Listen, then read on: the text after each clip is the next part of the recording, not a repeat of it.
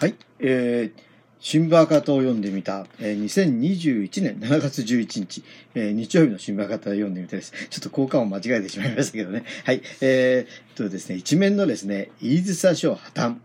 断念後も負担277億円。これ多分赤旗のあのね、えー、特ダネじゃないかなと思いますが、ちょっと読んでみたいと思います。既成事実化狙うと。防衛省、破滅的指数に突進。防衛省は昨年6月に陸上配備型揚撃ミサイルシステム、イージス・ショア陸上、えー、イージスの配備を断念した後も導入経費を支払い続け、今年3月に277億円に達したことが分かりました。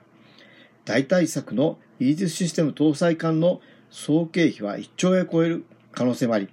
与野党から批判が出ています。えー、同省は支払いの継続で、えー、代替策を、えー、規制事実化し、後戻りできない状況に落ち落ち込む狙いですと。えー、竹下、竹下武さんというんですかね。防衛省には、えー、イージスショアとして支払った額は、17年度、米政府などからの情報、えー、取得費約27億円、18年度、基本設計費や、えー、地質測量経費5.4億円、19年度、イージスイージスシステム本体の取得費約97億円、レーダー取得費約65億円、その他0.6億円となっています。2020年度に入り、政府は陸上リージスの配備断念に伴い、本体取得費の支払いを停止しました。ところが、レーダーへの支払いは停止せず、前年度の65億円と合わせ、144億円を支払っています。その他の経費と合わせ、合計277億円を、米側や国内企業に支払い済みだとしています。防衛省が取得を進めているレーダーは、米軍需企業、ロッキード・マーチン社製の、えー、SPY7、スパイ7というんですかね、えー、です。スパイ7はまだ試作品もできていないものですが、同社は導入に固執。陸上イージス断念後も、直ちにスパイ7の、えー、利活用にを表明しています。その背景として、米ミサイル防衛庁が、えー、スパイ7導入で不当な働きかけを、えー、行った可能性が指摘されています。スパイって呼んでいいのかな？えー、まあ、SPY、えー、7をですね、艦船に搭載するイージスシステム搭載艦は、総経費で陸上イージスを大きく上回ります。しかし、えー、自民党への配布資料では、まあ、スパイセブンというのが読みやすいので、スパイセブンと読みますね。スパイセブンなどの契約を解除すれば、サンクコスト、えー、回収できない経費が発生すると説明。もう後戻りできないんだから試合を続けしかないと開き直り、えー、破滅的な質に突き進もうとしてます。ということで、2ページ、2面に続くということですね。一面の続き、イージスシステム搭載艦すでに座礁と、えー、一面の続きですね。防衛省は秋田、山口、えー、両県の配備を断念した陸上配備型揚撃ミサイルシステムイーズイージス・ア・ショア陸上イースに代わり、米ロッキード・マーチン社製のスパイセブンレーダーを搭載するイージスシステム搭載艦を採用する方針を決めました。6月18日の自民党国防部会では、米海軍が採用した、えー、レイセンオン社製の、えー、スパイ6レーダーと比較して、えー、性能経費ともに優れていると説明しましたが、その内容は欺瞞に満ちています。疑惑解消されず。金額示さず、艦の設計図もまだということですね。えー、防衛省は2018年6月から7月にかけて、スパイ7と6を比較選定し、性能経費両面でより高い評価を得たとして、スパイ7を選定しました。しかし、米海軍がすでに採用していたスパイ6ではなく、試作品さえできてないスパイ7の選定には疑問が相次ぎ、1970年代の自民党政権とロッキード社の癒着、汚職事件になぞらえ、第2のロッキード事件との見方も広がりました。決体打となったのが、日本共産党の国田啓治議員の2月9日の衆院予算委員会での追及です。レーダー選定直前に、米ミサイル防衛庁の、グリーブス長官、過去当時が防衛省を訪れ、ロッキード社製レーダーの採用にで圧力をかけたとの証言を暴露したのです。岸信夫防衛省も、長官の訪問を認め、ロッキードありきの批判が高まりました。こうした経緯を踏まえ、防衛省は自民党国防部会への説明資料で、米海軍の協力を得て、スパイ6に関する情報を収集したと説明。えー、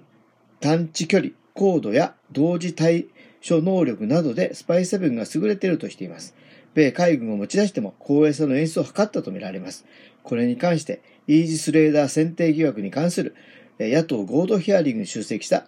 えー、坂上義弘元海将補は見解を公表し、スパイセブンが性能に優位だと言える具体的な根拠がないと批判。米海軍が本当にスパイセブンを推奨したのかと疑問し、えー、部局、階級指名、調査結果などを記した米海軍との議事録を公表すべきと求めています。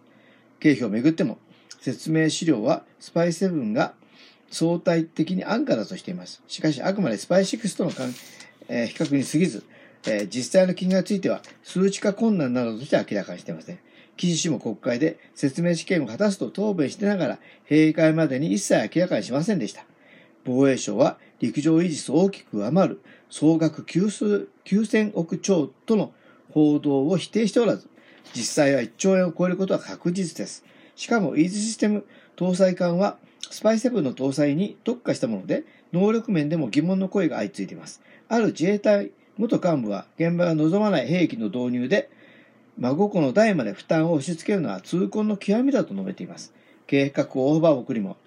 え米海軍のスパイ6は2024年に初期運用能力 IOC を獲得し実戦配備される予定です。一方、スパイ7について説明資料は順調に進んでいると述べただけで、設計、試験、開発のどの段階なのか全く示していません。それにもかかわらず、スパイ7の方が早く納入されると断定しています。防衛省はその根拠として、6級者がスパイ7と類似の技術を使って開発し、米アラスカ州に配備される次期固定式警戒管制レーダー、えー、LRDR が今年 IOC を獲得する予定だと説明しています。しかし、米、えー、政府監査院は今年4月の報告書で LRDR の配備日程が1年以上遅れるとの見通しを示しています。そもそも LRDR と、えー、スパイセブンは電波を発するブロックが異なるなど、全くの別の電子の坂上氏です。それに加えて迷走しているのが艦の選定です。当初は最新鋭のイージス艦、マヤ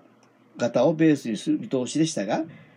長期間、洋上で安定的に運用するため、多動線型案も浮上。検討に時間がかかっています。防衛省5月、イーズシステム搭載艦の検討に関する技術支援役務など、3件について三菱重工業、ジャパンマリンユナイテッド、三井 E&S造船と、計16億、約16億円の契約を締結しましたが、契約期間は22年4月及び23年3月までとなっています。艦の選定設計に相当の時間がかかる可能性もあり、2022年度概算要求の計上は困難視されています。それでも、一面報道のように、防衛省は例題導入、経費だけは粛々と払い続けているのです。中止以外ない、陸上イージスが破綻したのに、何が何でもロッキーとしてのレーダーという呪縛にとらわれ、辻褄合わせを繰り返し、時間も経費も、えー、浪費している。この、これがことの真相です。イージスシステム搭載艦は設計図さえできていないのに、すでに座礁しています。これ以上傷口を広げないため、計画を中止する以外にはありませんというふうに書いてありますね。えっ、ー、と、まあ、あの、一応、イージスショーの、説明が、えー、米軍が指導するミサイル防衛網の一環、トランプ前米、前米政権の米国製武器、えー、爆買い要求を受け、安倍前政権が2010年12月に2機の導入を決定、秋田山口両県の自衛隊演習場への配備を決めたものの、ブースターが演習場外に落下する可能性があり、20年6月に配備を断念。同年12月、陸上イージスで、えー、使用を予定していた、えー、スパイセブンレーダーを搭載するイージシステム搭載艦の導入を閣議決定をしましたということですね。本当にね、もう無駄なお金をアメリカのために、ね、使うと。許せないことですね。ということで、ちょっと今日長くなりましたけれども、2020年4月11日日曜日の、えー、新聞赤旗を、えー、読んでみたでした。イージスショア破綻、えー、断念後負担277億円という記事です。ここまでお聞きいただきありがとうございます。